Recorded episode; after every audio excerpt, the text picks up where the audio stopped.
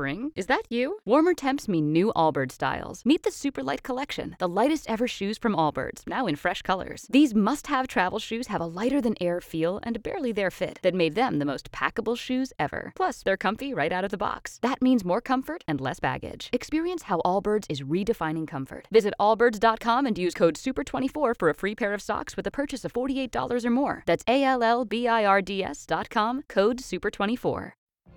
What if you could have a career where the opportunities are as vast as our nation, where it's not about mission statements, but a shared mission? At U.S. Customs and Border Protection, we go beyond to protect more than borders from ship to shore, air to ground. Cities to local communities, CBP agents and officers are keeping people safe. Join U.S. Customs and Border Protection and go beyond for something far greater than yourself. Learn more at cbp.gov/careers. Buenos días, tardes o noches. Soy su anfitrión Eduardo de Atleti y esto es Aplastar Teche.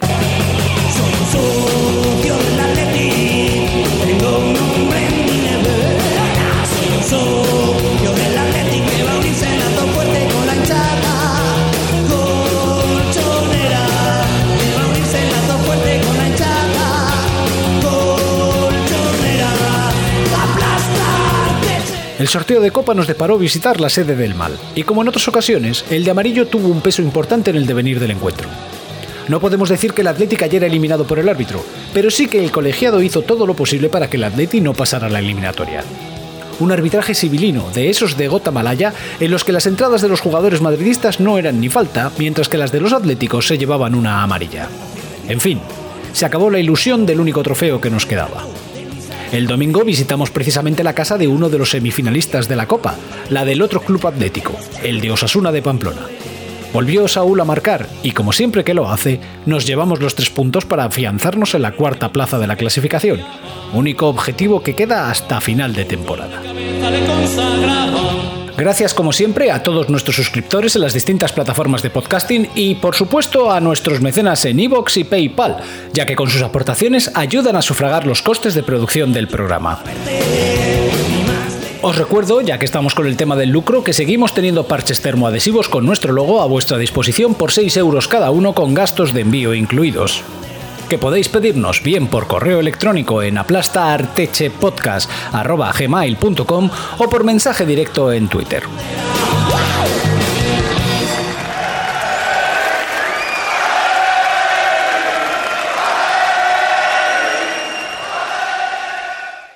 Los estados autoritarios siempre aspiraron a controlar a todos los individuos bajo su poderoso paraguas ideológico. En este sentido, definir el camino mediante el que moldear lo más íntimo de todo ser humano, su pensamiento, siempre fue una de sus principales metas a conquistar. Las técnicas de propaganda han cubierto esta intención tradicionalmente, aprovechando todo desarrollo del saber sobre la psicología básica y grupal. De hecho, incluso hubo algún tiempo en que muchos países tenían en nómina a auténticos expertos en tales lides y ocupando cargos ministeriales de responsabilidad. Cada uno de ellos se estrujó los sesos pensando en programas para lograrlo. Sin ningún género de dudas, el que más llegó a trascender de todos ellos fue el articulado en la Alemania previa a la Segunda Guerra Mundial, del que brotaron los archiconocidos principios de la propaganda de Goebbels, que se erigieron como una fuente de inspiración para otros que llegaron con posterioridad.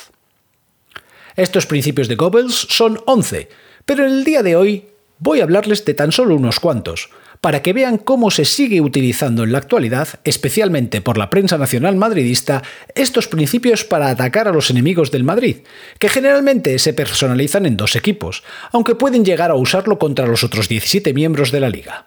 Vamos a analizarlo usando algunos ejemplos de lo que hemos podido ver en esta semana de Derby Copero. El primero de los principios es el principio de la simplificación y enemigo único. Durante esta semana solamente había un enemigo, el Atleti y su afición, que personificaban el mal, la brutalidad y la ignorancia. Han logrado que una pancarta y un muñeco vaya por delante, que eso es un hecho desagradable, pero que ha supuesto que todo el mundo estuviera en contra de los aficionados atléticos, una vez más siendo llamados racistas y asesinos, como ya hicieron en el derby anterior con aquellas declaraciones de coque sacadas de contexto y unos gritos a las puertas del estadio. Se simplifican los hechos de lo ocurrido y se señala a un enemigo. En este caso, el Atleti y toda su afición. Otro de los principios es el del método de contagio. Una vez que se han simplificado los hechos y fijado el enemigo, se difunden unos atributos que no son tal y se repiten en todos y cada uno de los medios afines al régimen. Todos los periódicos corrieron a contarlo y a señalar lo malos que eran los atléticos en su conjunto por esa pancarta. La Federación Española emitió un comunicado de condena y hasta el propio Atleti se vio obligado a hacerlo por las falsas imputaciones que estaba sufriendo toda su afición. Hablamos ahora del principio de la exageración y la desfiguración. Este principio prevé que todo error del otro ha de ser aprovechado de forma inmediata. Para ello, se procede a desdibujar su relevancia y su alcance, de modo que pareciera un suceso mucho más grave o negativo para los propios intereses de lo que realmente es. En este supuesto no se caricaturiza a los individuos o los grupos, sino a su forma de comportarse, cerrando así el círculo malicioso de la demagogia. Esta semana hemos oído continuamente que el Atleti estaba fuera de todas las competiciones, y ello pese a tener al entrenador mejor pagado del mundo, intentando reiterar la idea de fracaso continuo en el que vive el Atleti y toda su afición. Los atléticos son todos patéticos, perdedores y llorones, y lo son siempre, porque nunca nos ganan, y cuando nos ganan, eso no se comenta, y de ese modo es como si no existiera. Recuerden que han estado difundiendo que llevaban sin perder una final desde el 2013, aunque cayeran con nosotros en una Supercopa de España y en otra de Europa, pero eso no existía. Está también el principio de la orquestación. Este principio dice que las ideas que se quieren transmitir a la masa han de repetirse de forma continuada, usando distintos prismas y ángulos, pero insistiendo siempre en el mismo concepto. Es importante que todo se reduzca al modo más básico, de forma que sea casi imposible que se perciba un atisbo de duda o contrariedad en el contenido que se transmite. Esta estrategia es básica, puesto que aumenta las ocasiones en que el mensaje está disponible, lo que incrementa el grado de credibilidad que las personas le atribuyen y su disponibilidad de la conciencia individual. Esto es, básicamente, reiterar el discurso hasta la extenuación misma. Ejemplos de este principio está en frases que continuamente estamos escuchando como que el Madrid no juega finales, las gana. O el Madrid no pierde nunca. Como mucho es que no gana. O el Madrid siempre sale fortalecido de una derrota. Otro de los principios es el principio de la silenciación. Este principio tiene el objetivo de acallar todas las noticias positivas sobre los rivales usando los medios de comunicación afines a la causa. También se busca omitir noticias adversas sobre uno mismo que desalenten el ánimo de la población que se pretende manipular. En fin, sería sesgar la información que podría disponer e incluso reservar noticias negativas o falsas para el momento en que surjan logros del adversario, contrarrestando así sus efectos en el oyente. Como ejemplo tenemos que después de que todos los medios comentaran lo de la pancarta y el muñeco, ¿en cuánto se ha visto la pancarta exhibida a las puertas del Bernabéu que decía Ana Frank es de Atleti? En ninguno, ¿verdad?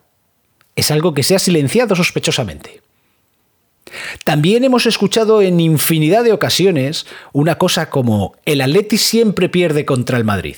Da igual cuando se, se lea esto, sobre todo si son finales. Bien, pues la realidad es que a lo largo de toda la historia, el Madrid y el Atleti se han enfrentado en 11 finales, de las cuales 6 las ha ganado el Atleti y 5 el Madrid. Pero eso nunca se dirá, solamente sacan a la luz las dos finales de Champions perdidas contra ellos. Y todos recordamos cómo fue aquella final de Milán. De las últimas que se han oído esta semana ha sido cuando el Cholo dijo aquello de la liga peligrosamente preparada para el Madrid diciendo que quien ganó aquella liga fue el Atleti. Una mentira más, porque aquel año la liga quien la ganó fue el Barça. Pero difama, difama, que algo queda. Bueno, ya no les voy a entretener más con estos principios y ejemplos, pero recuerden que ya lo dijo el Cholo, no consuman, aludiendo claramente no al hecho de consumir prensa deportiva, sino de que no se crean todo lo que dicen porque forma parte de la propaganda nacional madridista encargada de mantener su status quo y tergiversar la realidad. Y ahora, vamos con el programa. Estás oyendo a Blasta Arteche con Eduardo de Atleti. Every day we rise challenging ourselves to work for what we believe in. At U.S. Border Patrol, protecting our borders is more than a job, it's a calling. Agents answer the call, working together to keep our country and communities safe. If you're ready for a new mission, join U.S. Border Patrol and go beyond. Learn more at cbp.gov/careers.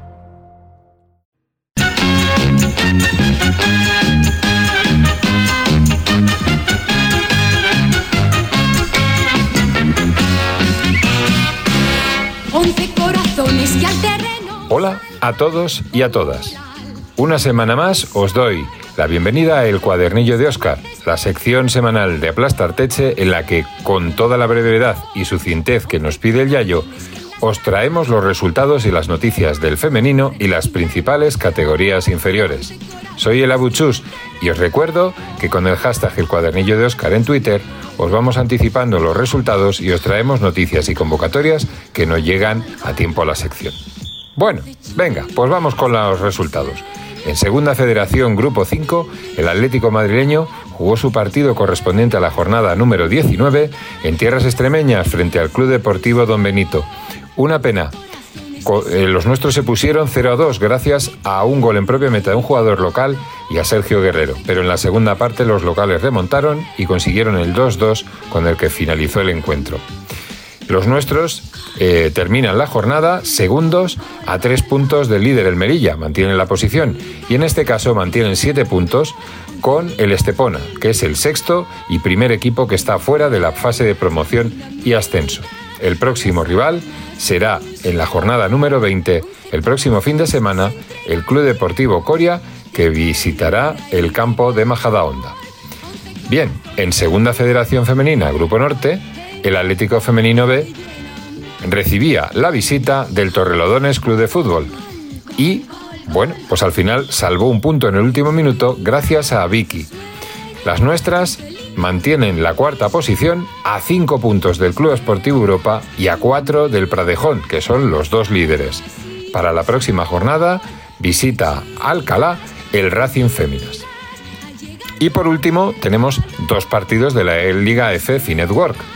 El Atlético Femenino no ha podido pasar ninguno de ellos del empate. El miércoles jugó su partido de la jornada número 16 en Fuenlabrada ante el Madrid Club de Fútbol Femenino y, lástima, eh, bueno, se adelantó en el marcador Merel Van Dongen y al final remontaron las jugadoras locales y solo se pudo empatar gracias a un gol postrero de Bárbara Latorre.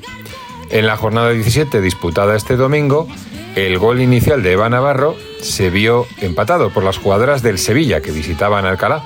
Así que el equipo pues no puede, no, no se termina de enganchar a la liga gracias a, Manolo Cano o bueno, pues o a las jugadoras o quien sea, pero el caso es que no se recupera el ritmo y se amplían las distancias, como podéis ver, pues cuartas a 18 puntos del Barcelona, que está fuera de concurso, que tiene un partido menos, a 11 del Levante y a 10 del Real Madrid, que tiene dos partidos menos.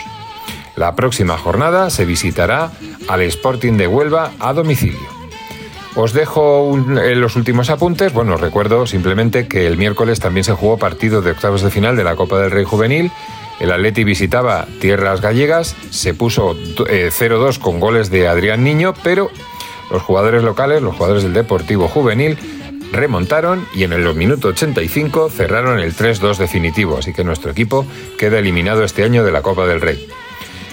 Por último, contaros los resultados del Juvenil A, que es, eh, bueno, pues nada, el de Fernando Torres, en la- el grupo quinto ganó 5-1 al Unión Deportiva, la Cruz de Villanovense en casa, eh, sigue, se mantiene segundo, dos puntos de Real Madrid, que es el líder del grupo 5, y en el grupo séptimo se ganó a domicilio por 1-3 al Castellón, así que siguen terceros a siete puntos del líder, que es el Valencia. Y ahora sí, ya cierro con el traspaso comunicado por parte del Atleti de Manu Lama, del central, al Fuenlabrada. Esperemos que, tenga suerte. Y hasta aquí llega el cuadernillo de Oscar esta semana. Un saludo a todos y a todas. Os dejo con el resto de secciones de Aplastar Tech y la tertulia. Y a las mallas.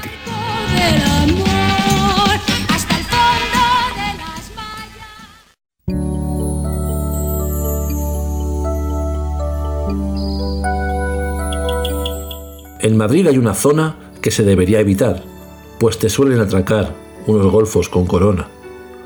Es la misma vieja historia. Te mangan una cartera, el peluco, la tartera y hasta la eliminatoria. Salió el Atleti jugón. Me recordaba el de antes, intensos y presionantes, tratando bien el balón. Morata la pone dentro, abriendo rápido el fuego. Y desde dentro del juego. De Molina vino el centro. Estaban los golfos muertos, se les veía perdidos. En el descanso, a batidos, desfacieron el entuerto. Con la nueva hoja de ruta, no, no me he equivocado. Si hablara de Sotogrado, habría dicho hijo de puta. Qué arbitraje civilino, menudo doble rasero, qué tío Billy rastrero. En fin, menudo cochino. Nos llevaron por delante, entre los doce del verde, a ver así quién no pierde, con la prórroga mediante. A los Asuna, por cierto, le ganamos luego en liga, que aunque tenga menos miga, es expediente cubierto.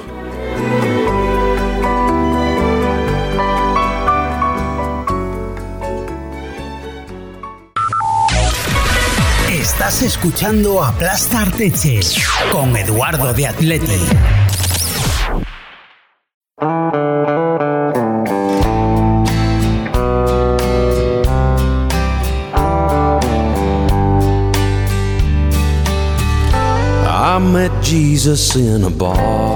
Aunque saben que yo no soy dado a hablar mucho de fichajes, cuando ustedes escuchen este podcast estaremos inmersos de lleno en el último día de mercado de invierno. Y aunque ya saben ustedes que la SAD es imprevisible a este respecto, parece ser que lo que se persigue en estas últimas horas es un Reinildo para el lateral derecho.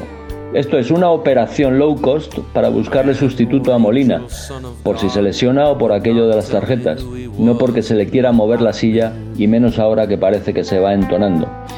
Esto es así porque al Cholo se le ha puesto en la disyuntiva de que elija entre un central y un lateral derecho, con independencia de que Felipe salga o no rumbo a la Premier, a la Bundesliga o donde quiera que pueda salir. Simeone ha mirado a la plantilla y ha resuelto que con Kondo, Witzel y Reinildo puede tener solución de urgencia de centrales. Que Jiménez no se verá afectado por la sanción de Uruguay y que Hermoso parece recuperado para la causa. Obviamente sabemos que esto es una lotería porque las lesiones y las idas de olla siempre están ahí presentes, pero en fin, que viendo a Molina ahí solito y tras sus declaraciones post partido en Pamplona, parece claro que el Cholo se ha decantado por un lateral derecho. Y lo que se maneja ahora es la consabida opción del cuanto más barato mejor, si es que viene alguno. Se especulaba con Arnau Martínez del Girona, jugador de 19 años con un futuro prometedor, que hizo un gran partido ante el Barça y lleva una temporada notable. Saca el balón además con unas dosis de asoleamiento inusuales por nuestros pagos. De encima puede jugar de central derecho en línea de 3. Pero claro, Martínez cuesta alrededor de 20 kilos y ahora va a ser que no. Puede que lo intenten en junio o más allá, porque al parecer algo tienen atado con el Girona. Se habla de Mafeo, se habla de Klaus, opciones más veteranas y que podrían recalar aquí a bajo coste. Ya veremos. Mientras tanto, los aficionados seguiremos echando de menos a un central, ahora que Soyuncu aparece aparcado para junio, y también a un 9, visto lo visto con nuestra falta de puntería que otra vez se hizo palpable en el Bernabéu y en el Reino de Navarra, donde destacamos la alegría que nos produjo el golazo de Saúl, básicamente por él, para que le dé fuerzas para que le devuelva al fútbol. La pregunta que nos hacemos para finalizar es la de por qué el Cholo tiene que escoger, la de por qué no le dan los mimbres para poder asegurar la Champions, único objetivo que queda en esta temporada de solo 19 partidos. Y lo que es más enigmático, ¿se lo preguntará Simeone? ¿Por qué tengo que escoger? Why do I have to choose and see everybody lose? Then walk around and sing the blues. Well, darling, I refuse. A love is hard to find. Love of any kind. But love like hers and mine creates its own design. So why do I have to choose? See everybody lose. Walk around, and sing the blues. Well, darling, I refuse.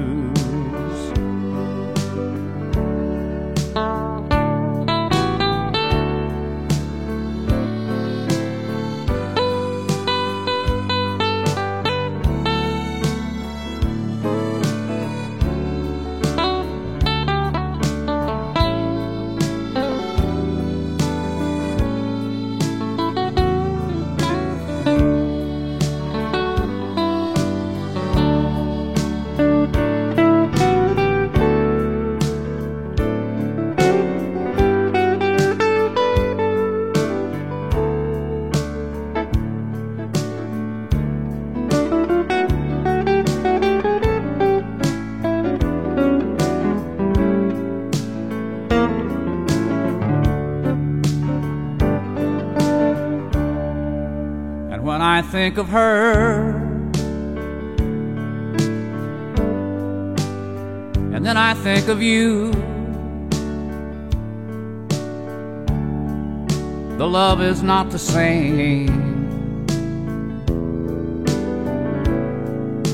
But either love is true. Why do I have to choose? See everybody lose. Walk around and sing the blues. Well, darling, I refuse.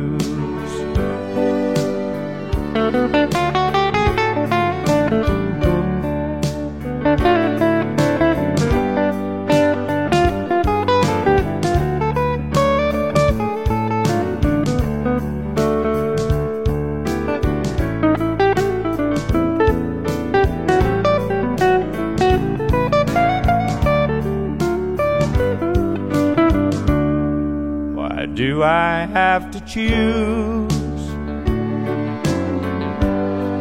See everybody lose.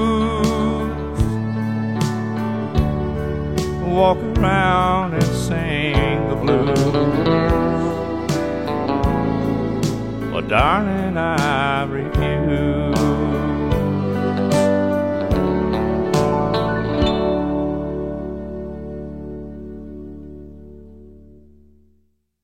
the Lucky Land slots, you can get lucky just about anywhere.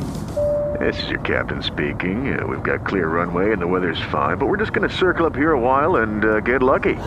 No, no, nothing like that. It's just these cash prizes add up quick. So I suggest you sit back, keep your tray table upright, and start getting lucky.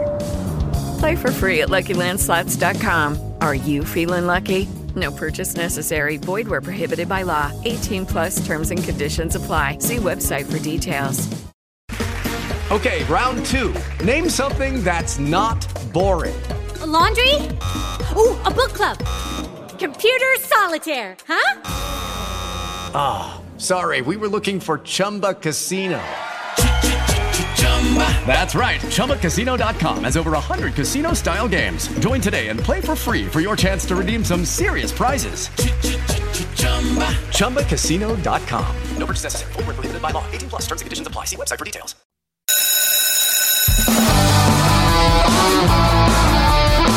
Estás oyendo Aplasta Arteche Con Eduardo Don Eduardo, que es un señor elegante.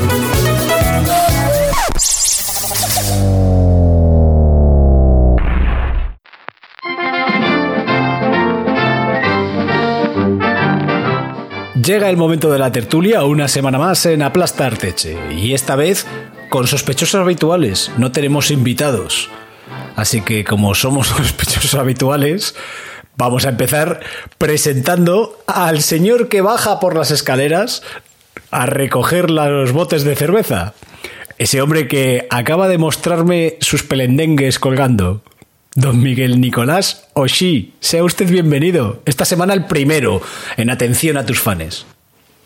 El primero y el único, porque los demás hoy no van a hablar. Me he propuesto que hablo yo solo. Así que no presenten más porque ¿para qué? Voy a realizar un boicot activo y pasivo. Así que cuidado. Hostia, miedo me das, miedo me das. Pe- Pero, mm, déjame que por lo menos que presente al siguiente contertulio que le he tenido que sacar con forceps de la sala de quirófano para que estuviera aquí presente. Eh, doctor. Bueno, venga, vale. Prese- Presentar, pero ya está, no, que no hables. Vítote, bienvenido una semana más. ¿Cómo estás, compañero? Pues buenas noches, aunque tendré que ser rápido y escueto porque aquí Marcel Marceau me está cortando todo el rato, entonces mm, me da miedo, me mira así como, como amenazante.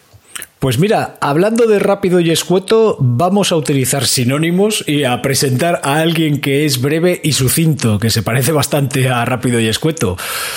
Eh, Chus, esa potente voz, esa melódica voz, esa voz sensual que tenemos en este podcast, sé bienvenido. Y voy a durar muy poquito en esta presentación porque están las cosas muy, muy, muy requete, muy feas. Muy buenas a todos.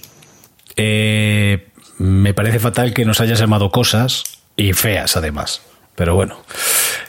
Y voy a presentar al último, porque es uno que está en el extrarradio, se ha ido a las afueras a buscar un, un chale adosado, pero no lo ha encontrado. Eh, Chaminorte, ¿por dónde te hallas?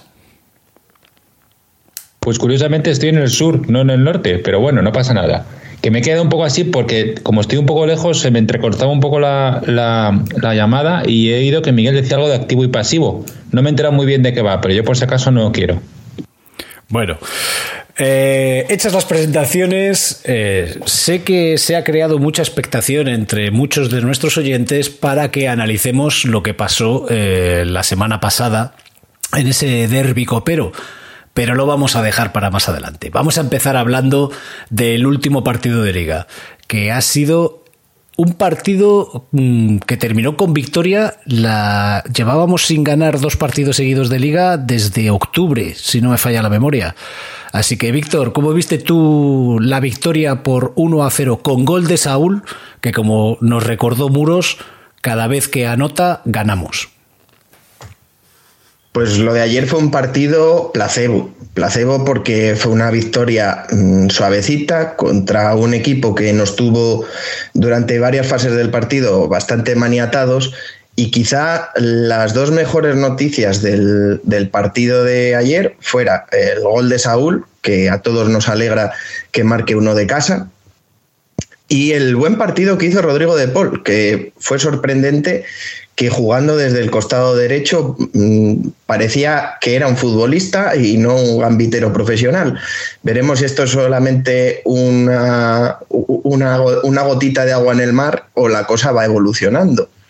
Entonces, el partido trans- transcurrió en los términos que, que nos permitió Sasuna. La verdad es que eh, hizo una de esas presiones que nosotros podemos, que nos hacen todos los equipos, que es la presión de simplemente estar bien colocados en el campo, porque durante la primera parte eh, erramos demasiados pases. Eh, Poco a poco fue evolucionando el equipo y cogiendo un poquito más de fuste y al final de la primera parte fuimos mejorando, fuimos mejorando bastante, incluso llegamos a tener alguna ocasión.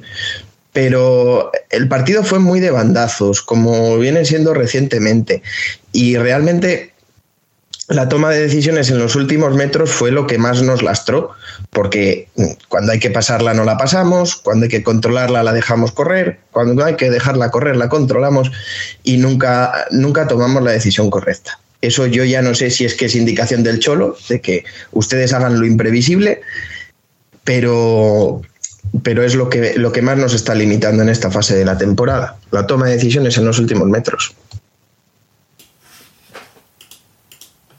Chus, ¿tú crees que ganamos gracias al arbitraje, como han insinuado desde ciertos equipos y ciertos aficionados? Tenían ganas, ¿no? No, Es que después de visto lo visto, resulta que, que si no aparecemos y si no nos llevamos a algo, el arbitraje, unas migajillas y tal. eh, a mí yo, yo creo que la realidad es que, bueno, pues nada, eh, Arrasate estaba aburrido de que le arrasáramos en, en cada visita a Pamplona. Y la cosa es que, bueno, pues nada, esta vez eh, se, se parapetó atrás, se dejó de rollos, no se fue con toda la alegría hasta que no llegó a la segunda parte. Y en la segunda parte nos pudieron hacer, nos pudieron arrasar ellos. Eh, sinceramente, menos mal que apareció por lo menos si no el mejor Black, uno de, una de las mejores versiones de los últimos tiempos. Porque si no, pues lo hubiéramos, lo hubiéramos pasado, pero muy mal para, para haber remontado. El partido de, de Paul estuvo muy bien. Saúl apareció cuando tenía que aparecer. Crisman estuvo fantástico, sobre todo en la primera parte, pero menos mal que estaba Black.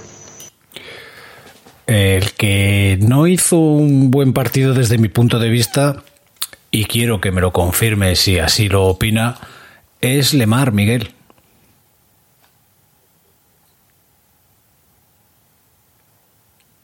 Es que ahora no hablo yo. O sea, yo había dicho que no hablase nadie más, pero bueno, voy a pedir perdón porque realmente no me he dejado llevar. Estoy pasando unos días muy malos porque de repente estar de acuerdo con Gil Marín en algo me tiene trastornado. Pero, pero lo he pagado con vosotros. Os voy a pedir perdón porque no, no es justo. Y también voy a pedir per- perdón a Lemar porque creo que realmente no, no tiene la culpa de haber nacido. Los demás sí tenemos la culpa de... Tampoco, pero bueno, cargamos con, con ello como buenamente se puede.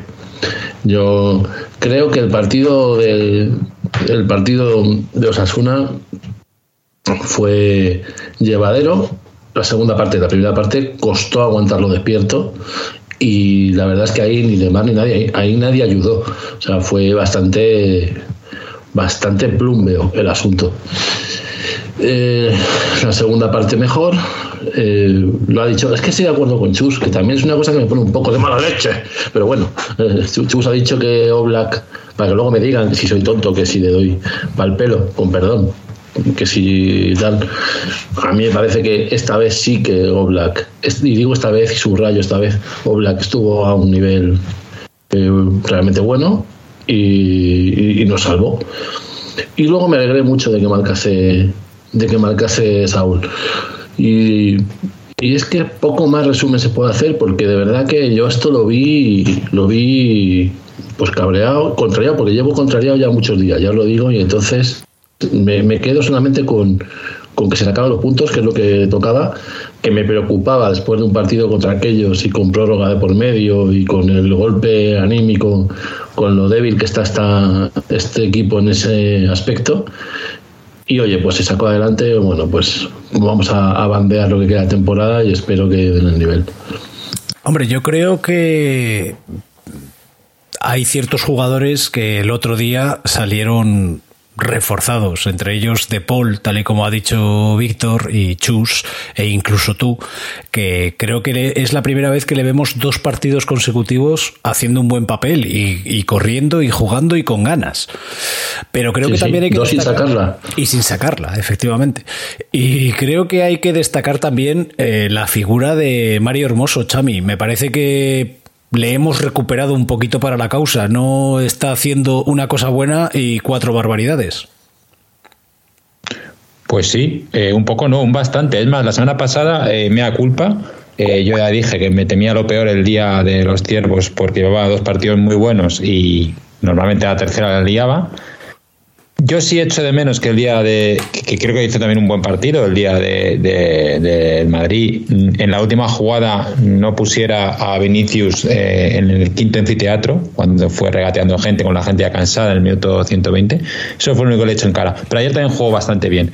Eh, es verdad que si nos fijamos, el gol que metemos empieza en un pase suyo que es bastante hermosil. O sea, que la pudo cagar porque lanzó un balón por encima de, de un lado al otro del campo que con cualquier toquecito se nos hubieran plantado delante de Oblak. Pero también es verdad que nos está ayudando mucho en la salida de balón. Y, tal como estaba la defensa, pues hombre, eh, se agradece. Se agradece. El hombre ha- se ha puesto a currar, está más centradito. Es que es un jugador que, aunque es verdad que es algo lento, sí es verdad que tiene algo, tiene buen manejo de balón y cuando está centrado, pues te puede valer. Lo que pasa que es que no suele estar centrado, suele, se suele calentar demasiado. Y, y, bueno, pues eh, lo que nos dure. Ya digo que ahora mismo con lo que tenemos encima es, mm, vamos, eh, un bálsamo tener una- un central que por lo menos saque la pelota, que tenga vaya más o menos bien de cabeza. Ayer lo pasamos mal al final porque estos mamones sacaron a- al Budimir y al otro, al Quique García, que son dos torres, Pero, y porque el Osasuna juega, coño, que es que el Osasuna ayer ya se estaba todo el mundo, "Ah, es que el Osasuna, el Osasuna está en Europa, el Osasuna está en semifinales de Copa, y espérate que no se metan a la final, y es un equipo potente, o sea que hay que darle valor a lo que hicimos ayer. El que no conseguimos recuperar para la causa, Víctor, es a Carrasco, ¿eh? Parece que no termina de centrarse, no más que aportar, eh, desaporta. Yo creo que mm, Carrasco está en una situación personal complicada y, yo me voy a poner del lado de Carrasco. Mm, Hoy han salido a la luz unas informaciones de que a Carrasco se le prometió cierta renovación, eh, cierto salario en la renovación y cuando se fue a sentar a la mesa, pues mm, no era tal el dinero prometido. Cuando te están chuleando todo el día desde la directiva y cuando estás también con una situación de que acabas de ser padre y no duermes bien y demás, pues es muy difícil centrarse en el juego. Y yo creo que a Carrasco se lo está cargando el extradeportivo y él no es el responsable.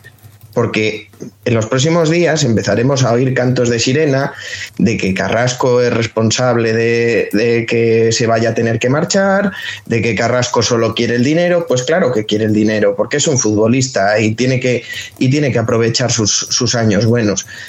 Y yo creo que no está centrado por eso. Pero ayer tampoco me pareció que hiciera tan terrible partido. Hizo, hizo sus cuatro bicicletas, generó su, su, poco peligro. Y si Morato hubiese estado un poco más espabilado, igual había hasta mojado un gol. Entonces, Carrasco yo creo que es irrecuperable para la causa por, por temas administrativos o por temas de gestión del mejor gestor del mundo. Y es una verdadera pena porque es un jugador al que yo no sé vosotros, pero yo le tengo muchísimo cariño. Me parece un jugador excelente y que es un jugador que encajaba perfectamente en el, en el plan del Atlético de Madrid. Y es una pérdida terrible. Es una pérdida terrible. Y el que creo que es eh, digno de ser destacado, y esta vez voy a saltar techos, voy a ir directamente a Miguel, porque es uno de sus defensores aférrimos, es nuestro capitán, Coque. Coque parece que ha recuperado un poquito, no la forma física, pero sí la forma de jugar. ¿Cómo le has visto tú al capitán? Yo siempre defiendo y siempre depende de la Coque. Yo no entiendo si eso venía con cierta sorna o qué. No, no, Lo no. que yo he dicho más una vez lo que he dicho más una vez y hemos convenido todos los aquí presentes es que lleva un año y medio muy, muy, muy físi- físicamente, sobre todo, muy tocado. Eh, yo. o sea, y eso no me puede alegrar, o sea, eso lo llevo muy mal, me da mucha pena. Eh, es verdad que, lleva un par de partidos en los que ha recuperado por lo menos un poquito de, tono físico y eso le va a ayudar a, a volver a mover al equipo, ¿no? Y se siente un poco más respaldado, a lo mejor. No sé exactamente qué está pasando porque en este santo club nunca se puede saber, pero pero sí, sí da la sensación que Coque está recuperando un poco de tono. Y eso siempre es una noticia excelente porque porque Coque es el que nos ha dado junto con, con esa enorme plantilla que teníamos y junto con, con ese, ese entrenador que no se olvide nadie Lo de, que es el perdona, que Miguel, nos ha lo llevado de enorme plantilla es ironía. Absoluta, sí, ahí sí. no, bueno, a ver, depende cuándo, ¿no? O sea, Coque lleva ya, tengamos en cuenta que Coque lleva aquí ya en, en el primer equipo consolidadísimo, ¿cuánto? ¿10 años, 11 años? En- Sí, pero, Ah, pero las plantillas no es que hayan sido precisamente extensas. No, extensas no. No, lo que pasa es que sí que ha tenido compañeros de fuste y de nivel. Y lo que le ha pasado es que se ha quedado al final muy solo. Eh, porque ahí tenemos ahora mismo solamente que ver lo que tiene alrededor. Tenemos a un Condovia que, el pobre es que le pone voluntad, pero, pero es un es, un madero. Y, con, con un deporte que había dimitido y parece que está empezando a otra vez otra vez no, está empezando por primera vez a, a dar señales de vida con, con un Llorente que, que había recuperado todo físico. Bueno, o sea, realmente creo que todo eso le ayuda, evidentemente. Y es un jugador indispensable. Yo creo que lo que ayuda mucho a, la situación de Coque, y por eso le voy a preguntar a Chus, como experto analista de la cantera de este programa, es la incorporación de Pablo Barrios en el centro del campo. ¿Tú crees que el chaval que ya es el flamante fichaje de este de esta ventana de invierno eh, evidentemente está ayudando a Coque y a todo el equipo en su en su puesto? Es un poco lo que el año pasado hablé y, y- nadie y decía todo el mundo no imposible vamos a quemar a un chaval cuando aquella dinámica que teníamos que no había manera de que jugase absolutamente nadie y yo creo que este año pues que la aparición de Pablo Barrios ha dinamizado. Eh, y luego a lo mejor él no, no es tan rutilante, tan salvaje como fue el primer partido contra, contra el Elche, que apareció por todas partes y tal, pero, pero bueno, está claro que ha dado posibilidades, eh, eh, aporta unos minutos, eh, aporta otras alternativas, puede salir eh, en una banda, puede salir en el centro, puede salir pegando, pegado a, la punta, o sea, digamos que da un- unas posibilidades. Y eso antes parece que parecía más ni posibilidades ni leches, parecía sota caballo y rey. Con el chaval, luego a lo mejor, repito, da de sí lo que da de sí, es muy joven todavía, eh, le pueden apretar y puede ser que, que no, que no brille tanto, pero, pero sí, sí, sí, yo creo que, que, eh, tener un socio de, ese estilo no le va a venir a- al equipo nunca mal y desde luego a Coque, vamos, el primero. Y si le quita, le puede dar otros minutos y le puede dar otra salida o se pueden, no sé, de alguna manera, eh, no sé, eh, digamos que combinar. Yo ahora me pongo aquí, ahora me pongo allá. Son dos jugadores que a mí me tienen mucho estilo, tienen, tienen muchas ganas de agradar y desde luego no, no, no va a sobrar, desde luego, eso está claro. Chami, podrías opinar sobre lo que han dicho tus compañeros, pero me gustaría que opinaras también sobre Renildo. ¿Crees que está volviendo a su ser o, o no? Sigue a medias. Hombre, volver, volver tampoco ha vuelto del todo, pero hombre, ya aparece otra vez un jugador. En general la defensa ha dado señales de cierta recuperación. Molina por la derecha, ahora sí ya parece un jugador de fútbol. Mm, Seguimos con esos centros raros, pero es un tío que está, ahora sí está aportando cosas. Como hemos hablado de Hermoso, pues bueno, bien. En el otro lado, entre Xavi y Jiménez, pues bueno, mitad de uno, mitad de otro. Y Reinildo, que tuvo ese bajón, parece que está otra vez un poco entonado. Mm, No le, no le veo como le veía antes, o sea, veo que ayer eh, le superaron en velocidad dos o tres veces, que es raro en él. Pero bueno, va poco a poco cogiendo. Es que creo que todo, todo es un compendio de cosas. Eh, desde que Oblak no está, pues como le hemos conocido siempre, creo que sigue siendo un portero. Y ayer, ayer hizo un buen partido, ¿eh? no lo digo por ayer, pero eh, no está al nivel extenso, que tampoco es fácil mantener lo que tenía antes. Claro, entonces, en general, todo el equipo se va, se, se va notando pues que este está un poquito peor, este está un poquito peor, este también. Al final, todo es un poquito peor hacen peor a- al equipo. La sangre nueva, como habéis dicho, de Pablo Barrios, pues seguramente ayude, porque además es un tío que colabora, que, que- que tiene, sabe por dónde tienen que ir los tiros para, para entrar en el equipo. Pero ayer, por ejemplo, es verdad que coincide con el arreón final de los Asuna que se veía venir, pero fue otra vez salir Carrasco y no es por incidir en el tema y otra vez nos desbordan continuamente, pues porque no está lo que está. Y en el fútbol actual el físico es, es, es todo. Eh, es más, lo estamos viendo eh, cuando han tenido que limpiar a la plantilla de los de enfrente de los batiditos de Pinchus, vemos como ahora no dan una, porque ya van limpios desde diciembre para que puedan ir al Mundial, ya están notando las consecuencias y es que ahora cualquier equipo te aprieta y el Atleti físicamente no está bien, no está bien. Si a solo le juntas que mentalmente no estamos tampoco bien porque nos han pegado palos por todos lados y venimos encima de lo del otro día, pues eh, por eso lo de- decía antes, hay que poner en valor salir ayer a Sadar y, hacer ese partido y, ganarlo y sufrir y bueno, y decir, mira, vamos a seguir para adelante y vamos a aguantar eh, lo que queda de temporada lo más alto posible. La verdad es que sí, lo que queda de temporada, teniendo en cuenta que no vamos a jugar entre semana, que solamente eh, vamos a jugar los fines de semana y alguna que otra jornada que hay entre medias, creo que tenemos posibilidades de sobra en que si seguimos en esta línea logremos el objetivo de la cuarta o incluso la tercera mm, plaza en la liga. El Cholo se ha quejado mucho en los últimos partidos en las últimas semanas perdón, de esa frecuencia de juego de tres semanas, eh, cada tres días partido, perdón, y, y ahora eso ya no lo vamos a tener.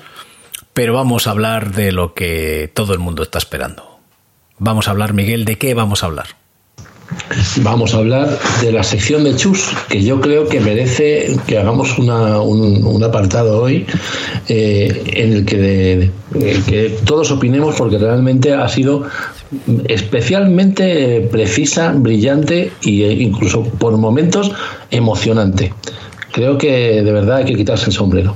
También podemos hablar de los hijos de puta de los madridistas, pero realmente creo que antes había que hacer esta reseña, era necesaria. Chus, de verdad. Yo me había preparado un trabajo sobre la curruca mosquitera, me habéis tenido toda la semana. Sí, Víctor, te vamos a dejar hablar de la curruca mosquitera. Prepáratelo bien, y yo ahora no puedo hablar de la curruca mosquitera. El ornitólogo. Tendrás tu momento, tendrás tu momento, Víctor. Bueno, vamos a hablar del partido de Copa. Eh, creo que antes de meternos a analizar el partido en sí, creo que lo suyo es analizar la semana previa en sí, o los días previos al derby. Como de costumbre, eh, hemos visto a toda la maquinaria de propaganda nacional madridista ejercer su función. Yo estoy bastante sorprendido porque con el tema de las entradas famosas, lo que le habían cedido al, al Atleti y...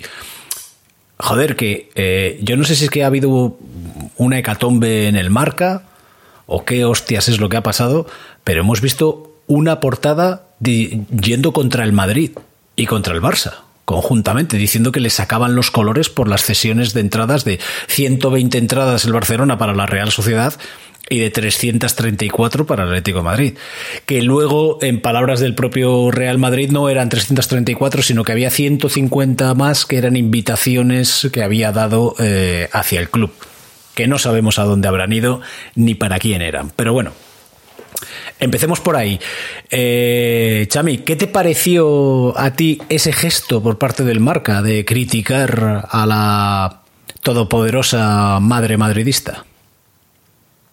Bueno, fue un brindis al sol, ¿eh? tampoco fue una crítica. Enseguida salieron ahí diciendo que bueno, que no sé qué, que si el Liverpool, que si el otro hace lo mismo. O sea, bueno, fue un, po- un poquito hacerse así los héroes. Luego, en el momento de la verdad, ya vimos lo que pasó, que ni hablaron de la posible expulsión de Ceballos, ni hablaron de la doble tarjeta que le ha sacado el idiota este por tirarse continuamente en todas las faltas con Savic. De todo eso se pasó, eso sí, de, de defendemos el fútbol popular y a la gente y tal, pues se tiraron un poco, un poquito tribunerillos, la verdad, estuvieron ahí un poquito tribunerin, que- que está bien, ¿eh? arrearles con lo que sea. Esto las entradas, además, todos sabemos que viene del ridículo espantoso que hizo el año pasado eh, sus compañeros de, de- Barcelona cuando se les llenó el campo de alemanes. Y desde entonces, pues bueno, eh, yo hay una cosa ahí que sí que me quedé un poco confuso, que era lo de que no iban a permitir acceder a gente de otros equipos. Y digo, bueno, pero ¿por qué no? O sea, ¿en qué, en qué, dónde se nos ve? Hombre, que no tenemos cuernos, ya se nos ve rápido que no somos de los suyos. Pero no entiendo muy bien estas políticas nuevas que están sacando de, de cómo revisar los ADNs de la gente y tal. Es un poco, esta gente como son seres superiores. Pero vamos, que a pesar de todo, se oyó y en la retransmisión de la tele, a pesar de tener que escuchar al, al, al, al tontolaba del Rivero este, que no puede ser más tonto, se escuchó bastante a los 300 que había allí. ¿eh? O sea que fíjate si van a ir 500 o 600. Claro, lo tienen que parar porque es que si no hacen el ridículo. Lo que, lo que yo sí que creo es que el tema del reparto de entradas, cuando se habla de una competición a partido único, debería de estar al menos regulado en algún porcentaje. En Champions sabemos que está regulado y que tiene que ceder un 5% del aforo hacia el equipo visitante y hablamos de en todo momento partido de ida y vuelta.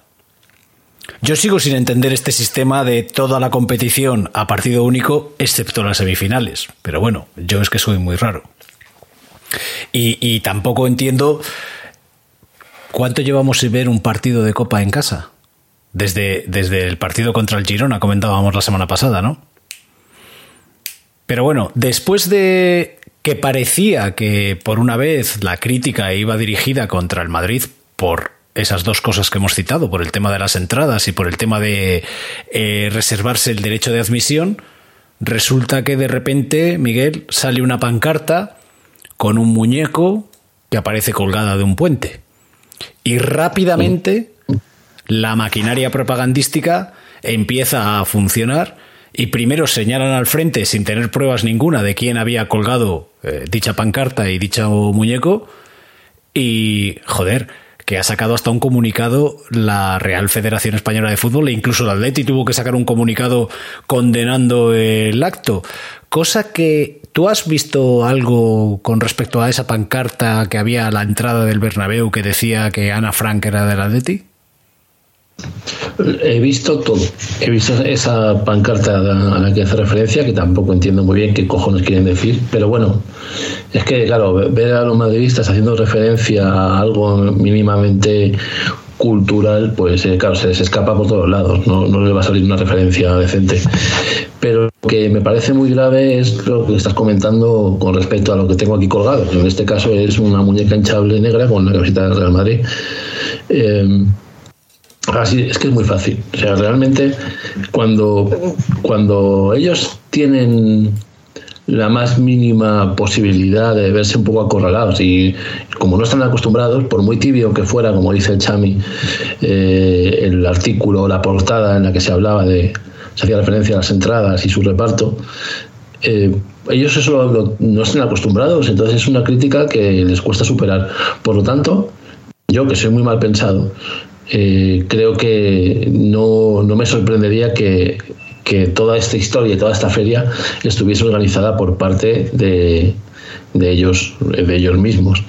Así que como no hay además que como no hay ninguna prueba de ningún tipo ni en un sentido ni en otro eh, tanto podemos eh, creernos la versión oficial de un lado bueno, es que de otro no hay, no hay versión oficial. El Atleti ha asumido que realmente el que ha puesto la pancarta ha sido, ha sido alguien de los nuestros. Bueno, pues porque, porque de- bueno, pues porque hasta, hasta ese momento parece que estaban dispuestos a compartir la, la versión del Madrid.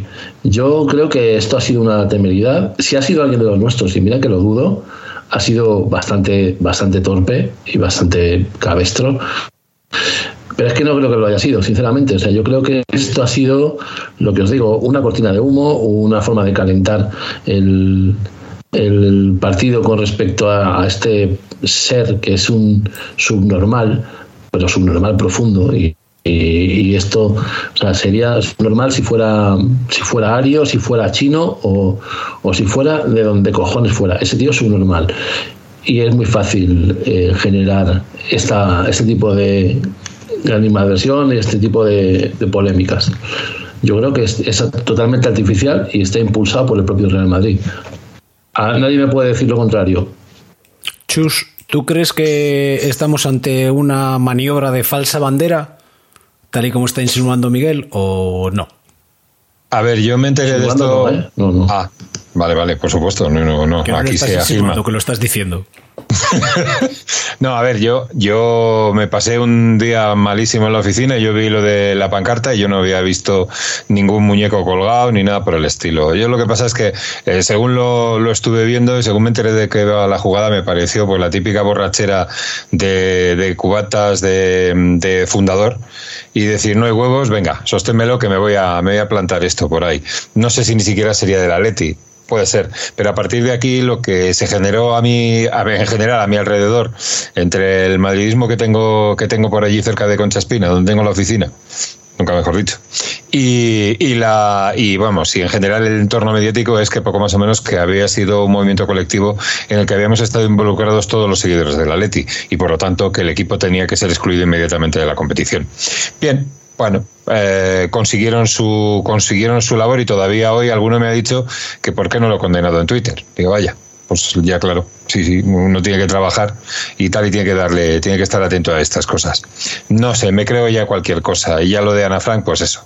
La, ya sí, como dice, como bien dice Miguel, eh, si ya encima van a meterse por el lado cultural, pues déjalo estar. No hay, no hay mucho más que decir. Bueno, ellos con ampararse en que los Ultrasur ya no existen, porque no entran al estadio, no entran bajo ese nombre, pero entrar siguen entrando. De hecho, algunos de ellos creo que son miembros de, eh, no la junta directiva, pero sí del organigrama, porque Ochaita está dentro del organigrama del Madrid, ¿verdad? Déjame, me- si, me, si me permites una cosa, me comentaron una cosa muy divertida. Dicen "No, es que el Madrid echó a los ultrasur. Digo, coño, si quedaban 70 monos allí y tal, que se dedicaron a vender los abonos. Entonces, a revender algo que no se puede vender según las normas del Real Madrid y los echaron a todos. Coño, echa los cuatro o cinco mil, no sé, que están ahí en el fondo, entre ellos, gente de que, a la que tengo bastante cariño y que solo anima. Entonces dices, mira, yo lo siento, a Florentino se lo pusieron muy fácil y ahora eh, eh, tírate el moco por otro lado. Sí, bueno, pero eh, Chus, el año pasado hemos visto, mm, no en los medios oficiales, pero gracias a Dios en las redes sociales sí que circulan esas cosas, hemos visto fotografías de señores en París antes de la final, eh, con banderas claramente de simbología neonazi y la de Ultrasur. Hemos visto, perdón otra vez, hemos visto cómo fueron a Manchester y en el corteo iban profiriendo gritos eh, nazis y con la bandera de Ultrasur. Sin embargo, no les han sancionado. Cosa que al Atleti le han sancionado porque unos señores estaban cantando el himno y se supone que hacían eh, gestos parando taxis. Espere usted sentado, don Eduardo. Eso no va a pasar. Ya. Pero bueno, eh, dejemos esa polémica, que es una de las muchas que ha habido esta semana, y centrémonos en el partido en sí. Víctor, mm, ¿quieres hablar de pájaros o quieres hablarnos de cómo viste el partido contra el mal? Bueno, pues el partido contra el Madrid discurrió en, en las líneas habituales de los partidos contra el Madrid. Es que últimamente parece que, que siempre nos tengamos, tengamos que ver el mismo guion de partido. Un Atlético que sale valiente, un Atlético que a mí me sorprendió cómo salió en la primera parte, con una presión bastante alta, con una sorprendente buena circulación del balón, jugando con 4-3-3, que parecía como que por ahí el Cholo había encontrado una, una vía de, de- de que el equipo vaya funcionando y que, que la cosa fuese, fuese marchando, pero eh, no materializábamos ni generábamos ocasiones de peligro, a pesar de tener el, el control del tempo del partido. Al principio de la segunda parte, yo no sé si hubo llamada mediante o qué es lo que sucedió de por medio, que eh, el árbitro empezó a dejar que el, que el Atlético echó las líneas un poquito más atrás porque el Madrid te empuja, es un equipo que pues tiene esa virtud, tiene jugadores que te empujan a encerrarte atrás, entonces el Atlético de Madrid intentó su solución habitual, que es eh, plantear el partido desde el contraataque y sobre, el- sobre los ataques mm, rápidos, dentro de lo rápido que podemos correr, mm, porque físicamente, aunque hayamos mejorado un poquito, tampoco somos el equipo de relevos de Jamaica, pero bueno. El, partido lo cortó el árbitro. Encerró al Atlético de Madrid porque todas y cada una de las salidas del juego que, que intentó el Atlético de Madrid fueron cortadas con falta, falta que no era señalada por el árbitro. Y yo he debatido esta semana varias veces con, con algunas personas de que eso no influye en el resultado. Sí, influye en el resultado. Si tú estás condicionando continuamente el juego porque no estás señalando las acciones de infracción, ya no estoy hablando de tarjetas amarillas, estoy hablando de que estás permitiendo que se interrumpa el, el juego de uno de los equipos continuamente con falta y sin ningún tipo de sanción, pues estás ahogando a un equipo. Y el Atlético en eso es especialista.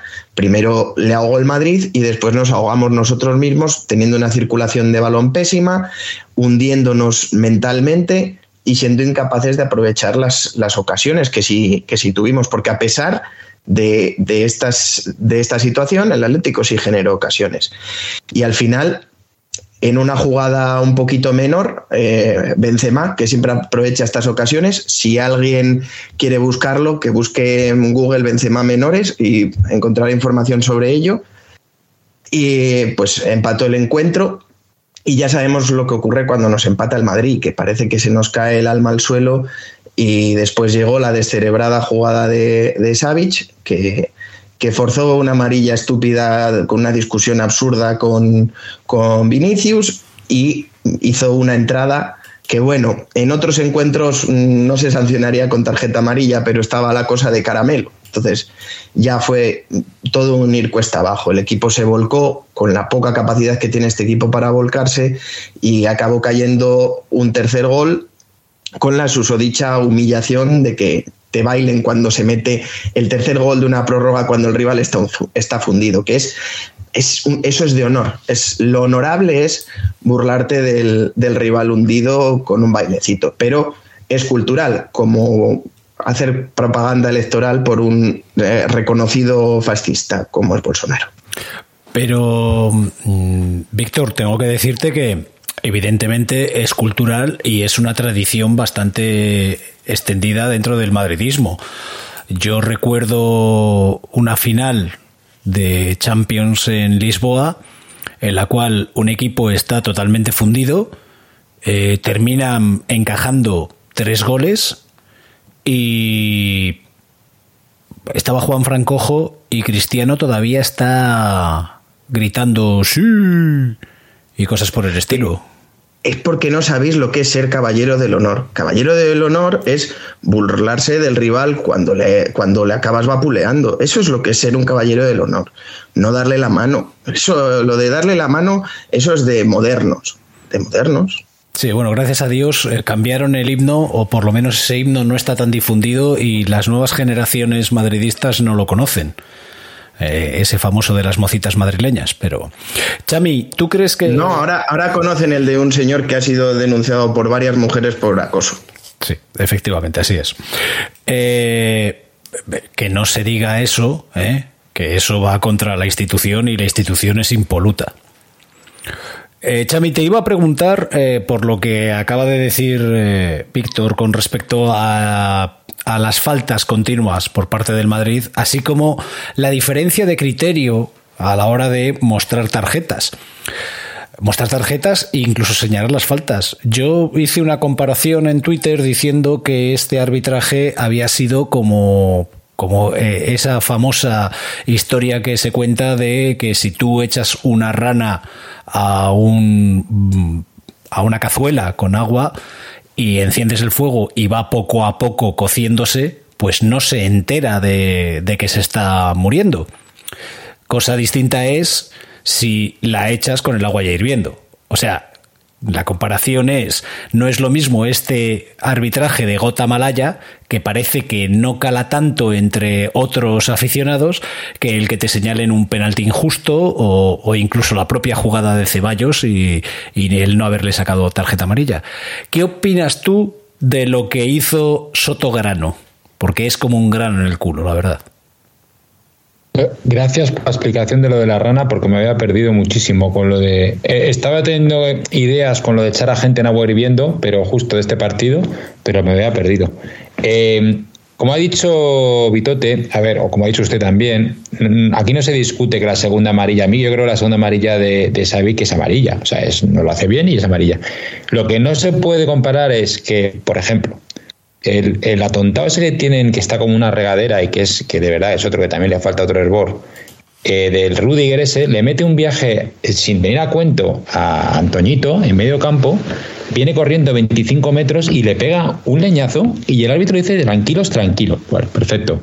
Eh, el limpio Nacho se pasó dando patadas todo el partido. O sea, aquí hubo, repartieron para todos lados. Y el problema es que las tarjetas siempre salían hacia el mismo sitio. Entonces, no es un problema de que esté aplicando mal el reglamento, es que lo está aplicando como él le apetece, que es mucho peor. O sea, una cosa es que sea mal y otra cosa es que tú hagas lo que tú quieras en el campo.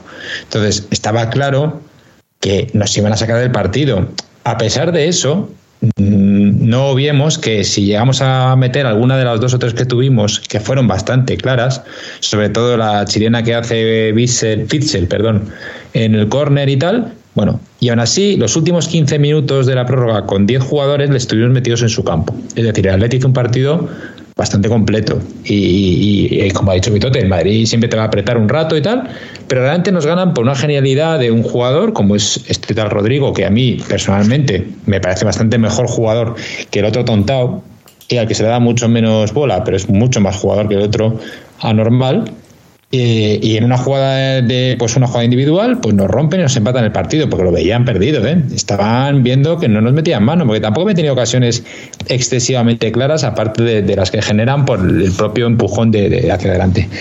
Este árbitro, pues a uno se lo había olvidado, que a mí se me había olvidado, fue el que nos robó este año en el campo de la Real Sociedad.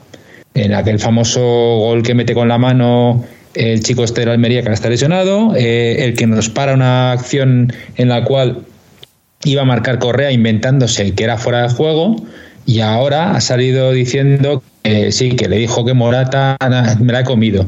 Es que el problema es que siempre te las comes hacia el mismo lado. Entonces igual deberías comerte otra cosa, porque es que es una vergüenza. Es una Xavi, vergüenza. eh, la jugada de Rodrigo es cierto que tiene mucho mérito el gol, pero también es cierto que no le pueden entrar porque, por ejemplo, Hermoso, que era uno de los que podía ir a, a darle, tenía ya una tarjeta amarilla que le habían sacado, que le habían sacado por una falta que 30 segundos antes se la habían hecho a Morata y no había sido señalada ni falta. Y bastante menos. Incluso, repito, eh, Vinicius en la primera parte hace un piscinazo terrorífico delante de Savic y el árbitro le dice, venga, levanta, levanta, y no le saca, porque esa también hubiera sido la segunda amarilla. Eh, a- luego hablaremos del tema de cómo eh, nuestro, nuestro amado, perdón, mejor gestor ha salido, ha sacado los pies del tiesto esta vez. El problema es que esto es habitual, no es, no es la primera vez que pasa, ni la segunda ni la decimoquinta, nos pasa continuamente. ¿Que ahora le ha dado por sacar los pies del tiesto? Pues bueno, algún interés tendrá. No, evidentemente no es por defender al Atleti. Él tendrá su interés oculto en algo para sacar a los pies del tiesto. Pero es que ya sabemos que esto va a pasar siempre, porque la presión mediática es muy fuerte. En eso sí tiene razón lo que ha dicho. El problema es que la presión que están metiendo, pues desde lo de la pancarta de por la mañana, lo otro, que si el bailoteo del otro día, que si ya venimos de eso, pues al final eh, yo quiero pensar que el árbitro es tan malo que, que se deja influir. Espero que no lo haga mala conciencia, porque si no merece el infierno, pero el infierno del bueno. Y luego, una cosa que yo también quiero destacar es que el otro día en ese partido contra, contra el mal, vimos a un coque haciendo de, de capitán. Eh, Chus, un coque que protestó todas las acciones, que incluso se ganó una tarjeta mm, desde el banquillo por ir a decirle al árbitro que a qué venía esa disparidad de criterios entre un equipo y otro, ¿no? Incluso se le llegó a ver metiendo el codo a sus compañeros como diciendo eh, eh, que este es lo mío. Cosa que, que siempre, se siempre se duda de Coque, que si no es el capitán, si nadie le tiene en cuenta, no, no. Dijo, hoy me toca a mí. Hoy tengo que, hoy tengo que ser yo el que dé la cara. Y estuvo bien. Y sinceramente creo que, creo que cumplió con su labor. Quizá otras veces, no sé, no esté tan atento o esté más al juego o lo que sea. Creo que se dio cuenta de que, de que el equipo le necesitaba en, en ese puesto y, bueno, y dio el coñazo que es de lo que de lo que se trata de todas formas sí que digo sí que digo una cosa yo el otro día me decían joder os metéis con Vinicius porque hace bailecitos digo es un completo gilipollas así que nada no tengo mucho más que decir Bueno, de Vinicius ya hemos dicho en más de una ocasión, y al menos esa es mi opinión, que es un Neymar del hacendado. Lo mismo que han estado ellos criticando mientras Neymar estaba en el Fútbol Club Barcelona, que se tiraba, que provocaba, que no sé qué. Ellos, como son ahora los que tienen a esa figura, pues eh, lejos de intentar reconducirle, lo alaban y lo loan. Pero bueno, creo que Eh, una cosita, yo tengo buena memoria para estas cosas y me gusta sacar las facturitas de vez en cuando. Pero recuerdo cuando aquel jugador de la selección peruana, no recuerdo su nombre, le alineó las vértebras a, a Neymar eh, en, en el Mundial, que hubo loas y celebraciones de parte del sector de la camiseta blanca hacia esa jugada, que fue temeraria, peligrosa e intencional. Y fue precisamente consecuencia de- del tipo de juego y el tipo de jugador que es Neymar. No se le ocurra a ningún jugador en toda la Liga Española cometer tal temeridad, porque como suceda, un consejo de guerra y el Tribunal de la Haya se van a quedar cortos.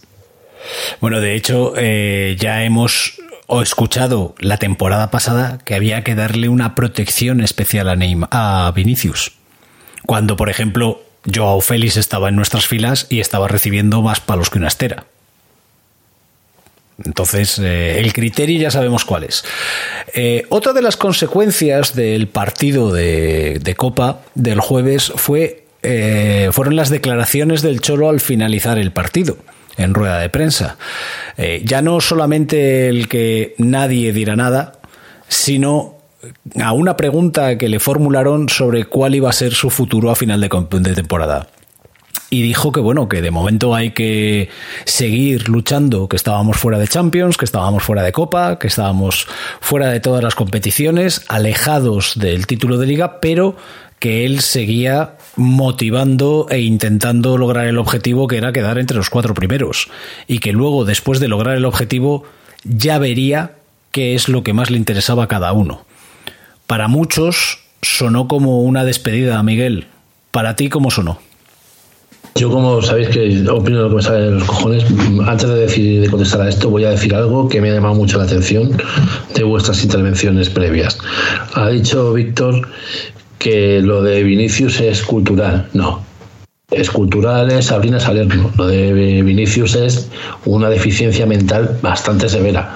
Eh, y no soy yo quien para diagnosticar, pero joder, es que es tan evidente con el Belfos de colgando. Y ahora ya sí. Voy a hablar un poco de, lo que me preguntaba usted, don Eduardo. Hay un cierto clima, ¿no? En ese sentido. Yo no sé, también es verdad que la prensa lo está alimentando mucho. Pero nosotros mismos hemos dicho más de una vez que, que esta temporada tiene una pinta ya como rara. Además, puede ser, eh, o, se, o, se, puede llegar a entender que esta vez sí es cierto que hay una cierta distancia entre, entre Gil Marín y, y Simeone, que siempre se han llevado extraordinariamente bien y, y claro, todo eso son, son banderas rojas, ¿no? Por decirlo de alguna forma. Estamos viendo que, realmente sí podemos estar hasta ante un, ante un momento delicado. Eso sin contar con algo que, que, ya van dos semanas consecutivas que usted mismo lo, lo, promueve esta idea desde aquí, que es la de que si no entramos en Champions eh, se le pone en bandeja a, a Gilmarín prescindir de los servicios de Simeone y hacerlo además a precio de saldo.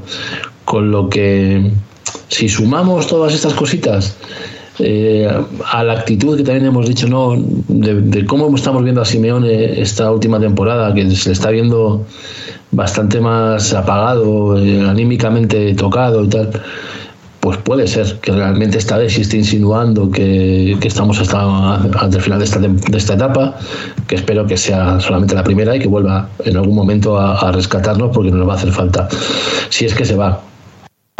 Pero por otra parte también te digo que cuando hablamos de un cambio de actitud en general del equipo y tal, también lo he visto un poco en Simeone. De repente he vuelto a ver al Simeone, por lo menos al que echábamos en falta, ¿no? Al combativo, que no se muerde la lengua, al que no sale a la rueda de prensa cabizbajo, ¿no? Esta vez por lo menos, eh, ya no tanto en la banda, porque la banda es un tío que siempre está activo y arriba y abajo y, y se equivocará más o menos, pero él siempre está pendiente del, del, partido y está muy metido, pero también en rueda de prensa y, y joder, eso se echaba mucho de menos. Yo al menos echaba mucho menos porque me hace falta sentirme representado de alguna manera por este club y desde luego no va a ser por otra institución que no sea el entrenador. Lucky Land Casino asking people what's the weirdest place you've gotten lucky. Lucky? In line at the deli, I guess. Aha, in my dentist's office.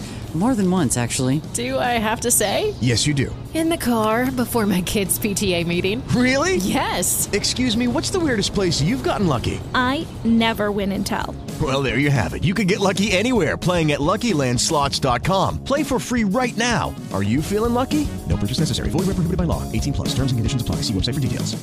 Hello, it is Ryan, and we could all use an extra bright spot in our day, couldn't we? Just to make up for things like sitting in traffic, doing the dishes, counting your steps, you know, all the mundane stuff. That is why I'm such a big fan of Chumba Casino. Chumba Casino has all your favorite social casino style games that you can play for free anytime, anywhere with daily bonuses. That should brighten your day a little.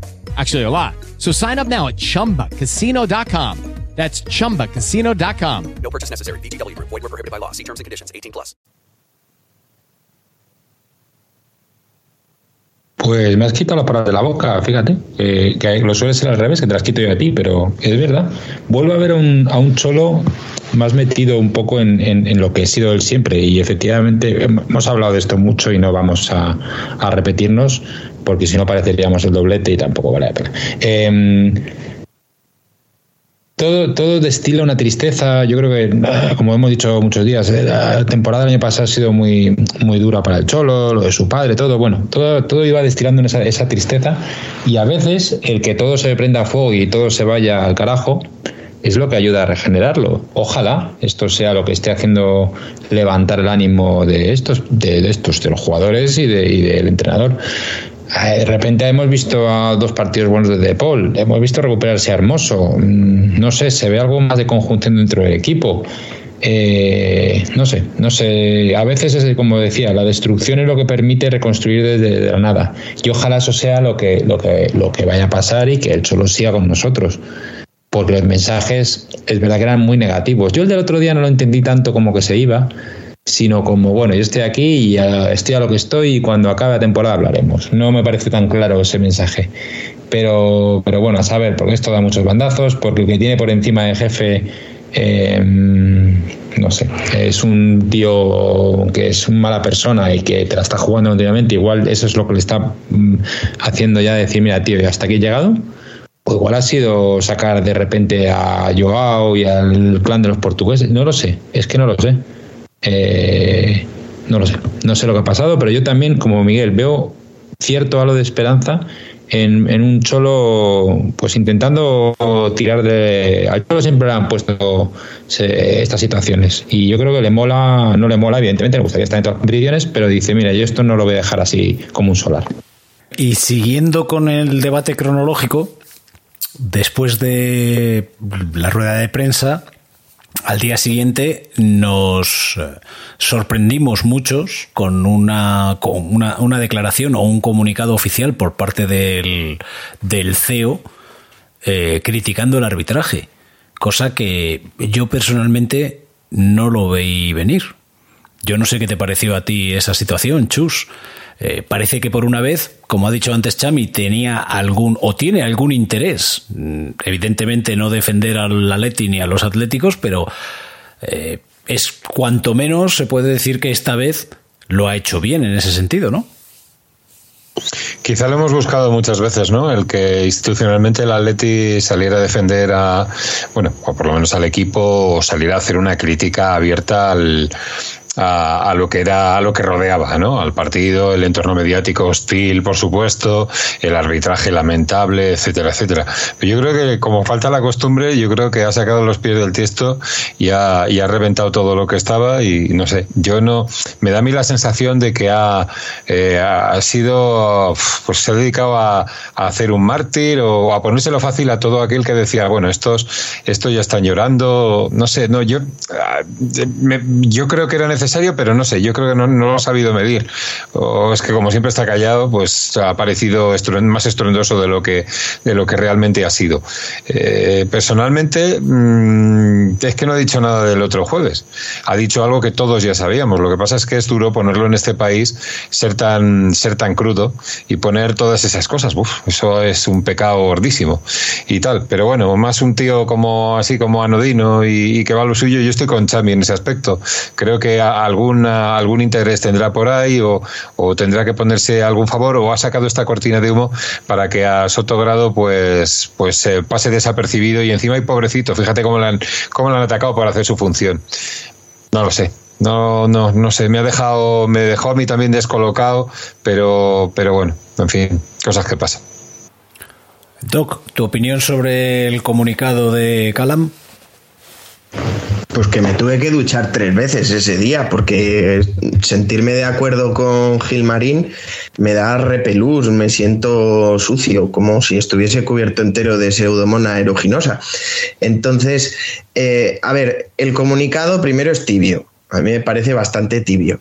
En segundo lugar, sí, apunta a la prensa como que son los que median en esta, en esta cuestión, pero la prensa simplemente es un, catalizador de las vías de presión que, que hay por parte del, del pulpo presidente que tiene, tiene, todos los tiene los huevos metidos en todas las cestas. No sé cómo lo hará porque tiene solo dos supuestamente, pero los tiene metidos en todas las cestas. El asunto es que esto lo único que les ha dado es carnaza a los madridistas. Otra vez que le damos munición al rival. El día antes con la pancarta, al día siguiente le damos munición con el comunicado. por un lado, mm, me da por saco porque parece que solo puedan llamar a Gil, a Gil Marín ladrón ellos cuando habla mal de ellos y que cuando está continuamente destruyendo al Atlético de Madrid, no hombre, si no fuese por la familia Gil, el Atlético de Madrid podría haber desaparecido.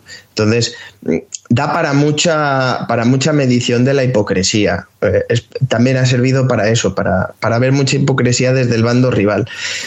Y en definitiva, a mí me parece que todo se queda medio gas, porque cuando tú emites un comunicado así, tienes que acompañarlo de una medida contundente. Pues mira, este fin de semana no nos vamos a presentar, porque directamente, porque ¿para qué? Si nos llevan haciendo todo el año esto, si somos el único equipo de primera que no se le ha pitado un penalti a favor, a pesar de que se le han cometido penaltis. Eh, eh, es una situación un poco, un poco absurda y yo creo que también ha querido lavar la cara de la situación del equipo y dado que no va a llegar ni un central, ni va a llegar un lateral, ni va a llegar nadie, bueno, se va Felipe, mm, que eso es lo, último que hemos sabido, que se va Felipe, pero dado que no va a arreglar el, el, equipo en invierno, pues tiene que generar algún tipo de cortina de humo. Y si esa cortina de humo es decir cuatro cosas que son evidentes, que cualquier atlético sabe y en las que cualquier atlético va a estar de acuerdo, es un poco remar a favor de corriente. No quita para que esas verdades sigan siendo verdades.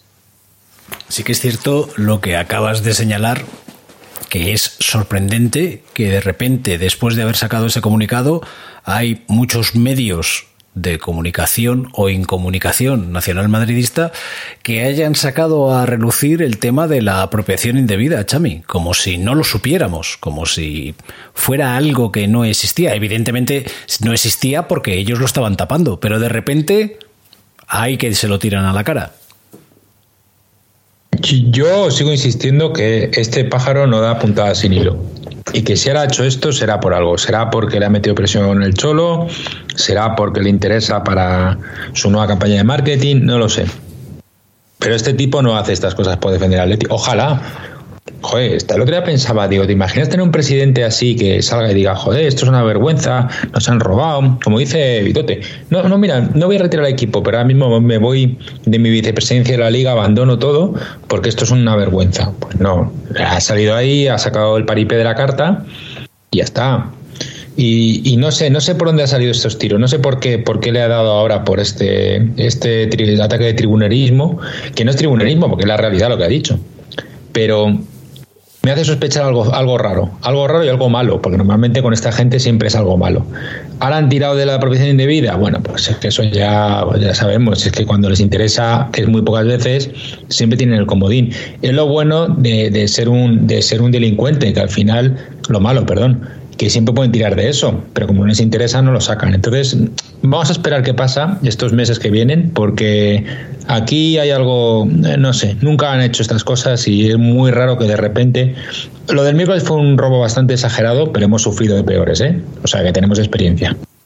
Y sin embargo, pese a que Chami está diciendo que no han hecho esto nunca antes, eh, creo que no es cierto del todo, porque precisamente el padre del actual CEO, el apropiador indebido padre, ese eh, continuamente estaba saliendo a la palestra, Miguel, ah, diciendo que eran todos unos hijos de pita.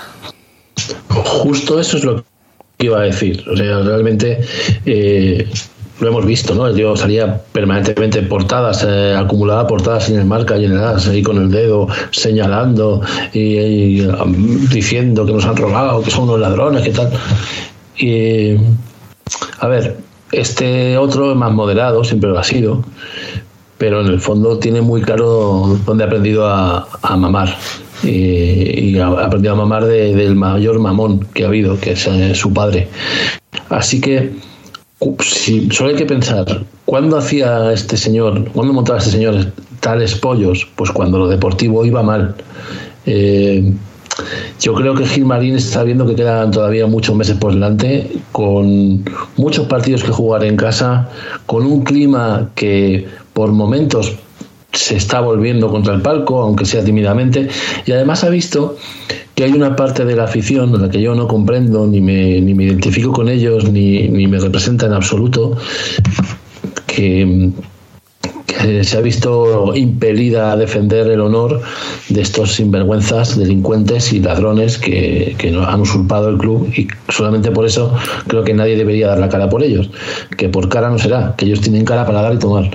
Entonces, claro, eh, creo que esto hay dos cosas que habéis apuntado. Por un lado está que el Cholo eh, ha sido tan claro en rueda de prensa y ahora los medios tan claro que si él mm, se pone de perfil, que iba a decir de perfil bueno, pero yo no sé cuál es, debe ser en el que tiene la boca. Eh, si se ponía de perfil, eh, iba a ser bastante llamativo con lo que estaba pasando. Entonces, bueno, pues ha, el to- ha tomado la decisión, por una parte, de, de salir en defensa de, no sé si del club, del Assad o de su entrenador, que, que al fin y al cabo es su escudo en todo esto. Y por otra parte, lo que estaba diciendo, quedan muchos partidos en casa, hay una parte de la afición que está dispuesta a, a comprarle todo su tribunerismo y es una forma de acallar preventivamente eh, las hostias que se vuelvan contra el palco, que es lo que realmente les preocupa. Porque, y además cuando digo contra el palco es contra el palco, no contra ellos porque ellos no están en el palco, es contra el palco como, como ubicación.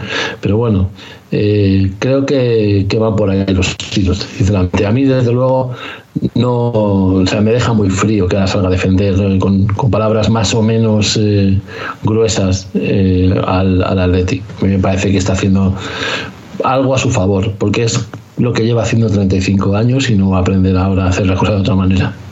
Quería preguntarte a ti mm, y a Chami, especialmente a vosotros dos, ya que los dos sois eh, profesionales de la publicidad, por eh, el mensaje de Marras de, del Atleti en Twitter. Eh, ya que has citado a Gil saliendo señalando con el dedo, pues eso, que cuando el dedo señala al cielo, el tonto mira al dedo. ¿Qué os ha parecido a vosotros Pues- esa- ese mensaje? bastante paradójico, ¿no? Porque realmente, eh, a ver, no queda muy claro lo que quiere decir. O sea, no, han sido muy ambiguos de una manera absolutamente voluntaria, además. Gilipollas. Pero, pero no tanto. O sea, realmente, eh, con lo que pasa con estos tíos es verdad. O sea, que si nos dedicamos a mirar al dedo no vemos lo que están haciendo ellos, ¿no? Es una maniobra de, distracción absoluta. Bueno, eh, a la gente, la gente lo ha celebrado mucho, le ha parecido como, ah, qué, padreada, que por favor no digáis padrear, porque es una cosa que me pone de- del hígado y ya soy un señor mayor y tenéis que hacerlo por mi salud, aunque sea. Pero a mí lo que me parece es una tontería. Si quieres ser suficientemente claro, sélo, te cojones y, y da un mensaje inequívoco. A mí esta tontería no, no me dice nada, tampoco. Pues yo ya después del análisis que ha hecho Miguel y encima que ha dicho que no habláramos, pues no voy a decir mucho más. Yo te digo que la mitad del personal se ha enterado de que iba la historia. Entonces lo bueno es que eso, como los que se han enterado, se lo han inventado, pues ya está. Desde luego lo del, lo del, lo del CM del Atleti es curioso, ¿eh? Cómo de repente saca los pies del tiesto, luego se lo... No sé, es, es una cosa también a entender. A ver, a ver si tiene algo que ver que este año parece ser que el director de comunicación no está muy presente por allí. Y no digo más. Yo mm, sí quería aportar una pequeña observación, que mm, a veces hay que mirar el dedo, pero hay que mirar el dedo de la otra mano, porque con Gilmarín, mientras te señala con el dedo, la otra mano te la está metiendo en el bolsillo. Tras estas sabias palabras y aportación de Víctor, voy a proceder ya a despediros porque ya llevamos aquí un ratito largo y se está haciendo tarde y encima refresca. Así que, Víctor, como siempre, muchísimas gracias por tu presencia en el día de hoy y te esperamos aquí en breve. Mm, Un beso grande para tu princesa.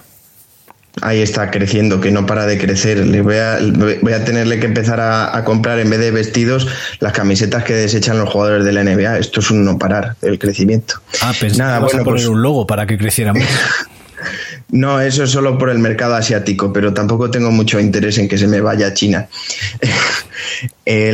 Muchas gracias por haberme invitado a pasar otra, otra noche de tertulia con vosotros y a ver si estos pequeños brotes verdes nos dan un final de temporada un poquito más tranquilo y venimos a divertirnos más y no hacer psicoterapia.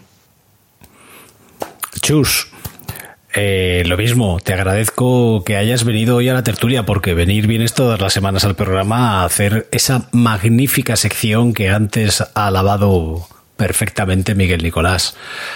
Sobre todo porque tu voz sabes que nos pone los pelos de punta cada vez que la escuchamos. Yo siempre, siempre trato de hacerlo, sí, para llegar a los corazones en la noche. Pero bueno, en fin, no siempre se consigue voy a intentarlo, voy a seguir trayendo los resultados y las noticias, no hay mucho bueno que contar en el en cuanto al femenino ahora, pero bueno, hay que seguir dando los resultados y que la gente esté, esté al tanto de, de lo que le están haciendo las, las otras secciones. Un abrazo a todos y de verdad, muchísimas gracias por, por invitarme a la tertulia de nuevo. Xavi, cariño, eh, ha sido siempre un placer tenerte cerca y hoy que estás lejos es igual de placentero. Así que agradezco de nuevo tu presencia aquí, pese a las dificultades que, que existían. Bueno, nunca hay dificultad suficiente para juntarme con, con, esta buena gente que hemos encontrado hoy, incluso también con Miguel, que da gusto. Eh, muchas gracias por invitarme y efectivamente no puedo darle más que la razón a Chus y a a ver si estos brotes verdes que van saliendo, pues mira, nos dejan un fin de temporada tranquilo, no vamos a tener mucho sobresalto, parece ser, digo a nivel deportivo, entonces vamos a ir poco a poco, a dejar la temporada finiquitada, una cosa aquí bastante quirúrgica y bastante aséptica, y al año que viene, a ver si puede ser con el cholo. El año que viene no sabemos si será con el Cholo o no, pero lo que está bien claro es que será necesario eh, plantear una reforma en cuanto a la plantilla. No sé si eso supondrá que sea un año de transición o no, pero ¿nos lo contará Chus con su melódica voz, Miguel, o nos lo contarás tú con tu mi voz de borracho, que es la que tengo, no tengo otra. Eh, un momento, un momento, eh, Vitote, eh, pregúntale a pregúntale a Chami que tenemos una caja con, con, objetos perdidos. Está, ahí está la dignidad de Sotogrado y hay un par de chaquetas que se ha dejado aquí Borja, que yo creo que le pueden ir bien a, la niña, por lo menos para tirar. ¿Vale? Son, son austriacas, son lodes, son buenos, ¿eh? que sabes que este señor se gasta dinero. Así que ahora, ahora que te lo, te lo miramos, porque yo creo que te pueden apañar. Eh, antes de despedirme, como, como nos han puesto deberes, aunque no lo son, solamente voy a decir una cosa ¿no? al respecto del Real Madrid. Seguís siendo unos ladrones y os moriréis siendo unos ladrones. Así que en tantos años ganando y no habéis aprendido a hacerlo todavía, que sois unos mierdas. Y ahora ya sí. Fosa Leti y que le den por el culo a la sal.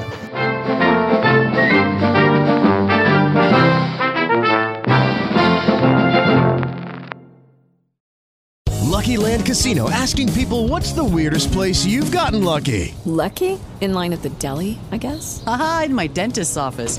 More than once, actually. Do I have to say? Yes, you do. In the car before my kids' PTA meeting. Really? Yes. Excuse me, what's the weirdest place you've gotten lucky? I never win and tell. Well, there you have it. You can get lucky anywhere playing at LuckyLandSlots.com. Play for free right now. Are you feeling lucky? No purchase necessary. Void where prohibited by law. 18 plus. Terms and conditions apply. See website for details. Hey guys, it is Ryan. I'm not sure if you know this about me, but I'm a bit of a fun fanatic when I can. I like to work, but I like fun too. It's a thing. And now the truth is out there. I can tell you about my favorite place to have fun. Chumba Casino. They have hundreds of social casino style games to choose from with new games released each week. You can play for free anytime, anywhere and each day brings a new chance to collect daily bonuses. So join me in the fun. Sign up now at ChumbaCasino.com. No purchase necessary. BGW. Void were prohibited by law. See terms and conditions. 18 plus. Estás oyendo a Plasta Arteche con Eduardo de Atleti.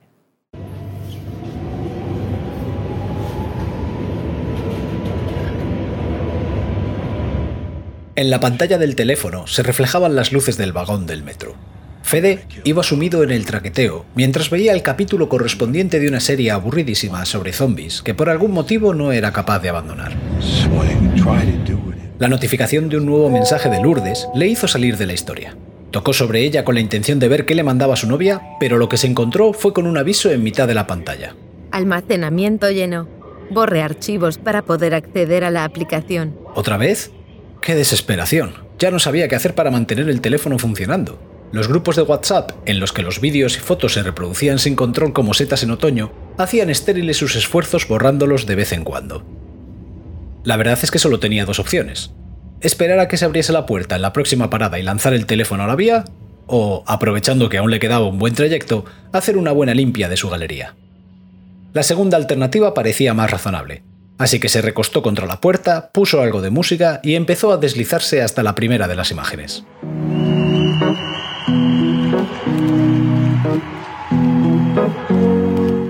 ¿Cuántas fotos de la parte de abajo del router se pueden llegar a almacenar? ¿Y de plazas de aparcamiento en parkings públicos? Porque tengo fotos de un paquete de salchichas en el supermercado. ¿Para qué guardo esta foto de cuando me salió el orzuelo? Uy, una foto de mi ex. Fuera. Pero hacer este ejercicio también es una manera de viajar en el tiempo. Vuelves a ver caras, momentos y lugares a los que quieres volver una y otra vez. Es una manera de atesorar momentos y experiencias, de mantenerlos vivos. Vacaciones, cenas especiales, la barbacoa en casa de Pedro que acabó en una borrachera épica. Cada imagen o vídeo desencadenaba un torrente de recuerdos.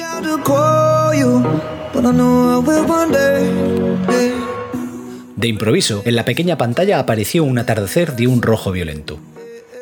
La foto estaba tomada desde la grada del calderón. Apenas se distinguían los jugadores sobre el césped por el contraluz, pero tras los focos encendidos se recortaban los árboles y edificios del otro margen del río. Incluso se podía intuir la mirada lejana de los socios del tercer anfiteatro que reposaban en el cementerio de San Isidro. Casi con miedo, deslizó hacia la siguiente imagen. En ella aparecieron sonrientes y engalanados con sus mejores galas rojiblancas todos sus amigos. Estaban en el parquecillo frente al estadio. Alzaban sus latas verdes y rojas de cerveza como si estuvieran brindando a la salud del Fede del futuro. Joder, habían pasado ya años desde que el calderón fue derribado, sufriendo los violentos mordiscos de las excavadoras carroñeras. Uno de los primeros días, cuando las obras acababan de empezar, la M30 lo llevó hasta allí. En el exterior nada había cambiado excesivamente. Los carteles de la empresa demoledora y poco más. Pero justo antes de pasar por el túnel bajo la grada, pudo observar cómo estaban arrancando los asientos. La sensación fue tan dolorosa que decidió no volver a pasar por allí, mantener los recuerdos a salvo de la realidad. Ni olvidar ni perdonar, pero guardando la distancia. Visto con la perspectiva del paso de los años, puede que fuera una actitud errónea. ¿Quién sabe?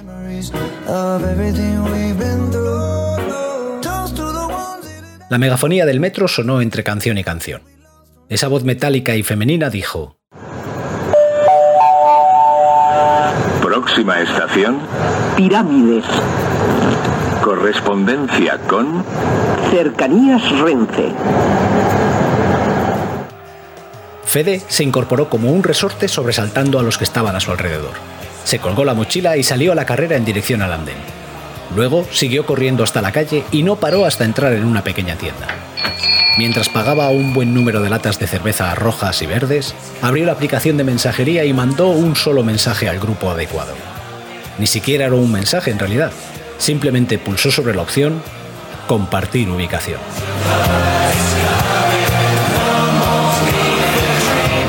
Una historia de Miguel Nicolás Oshí.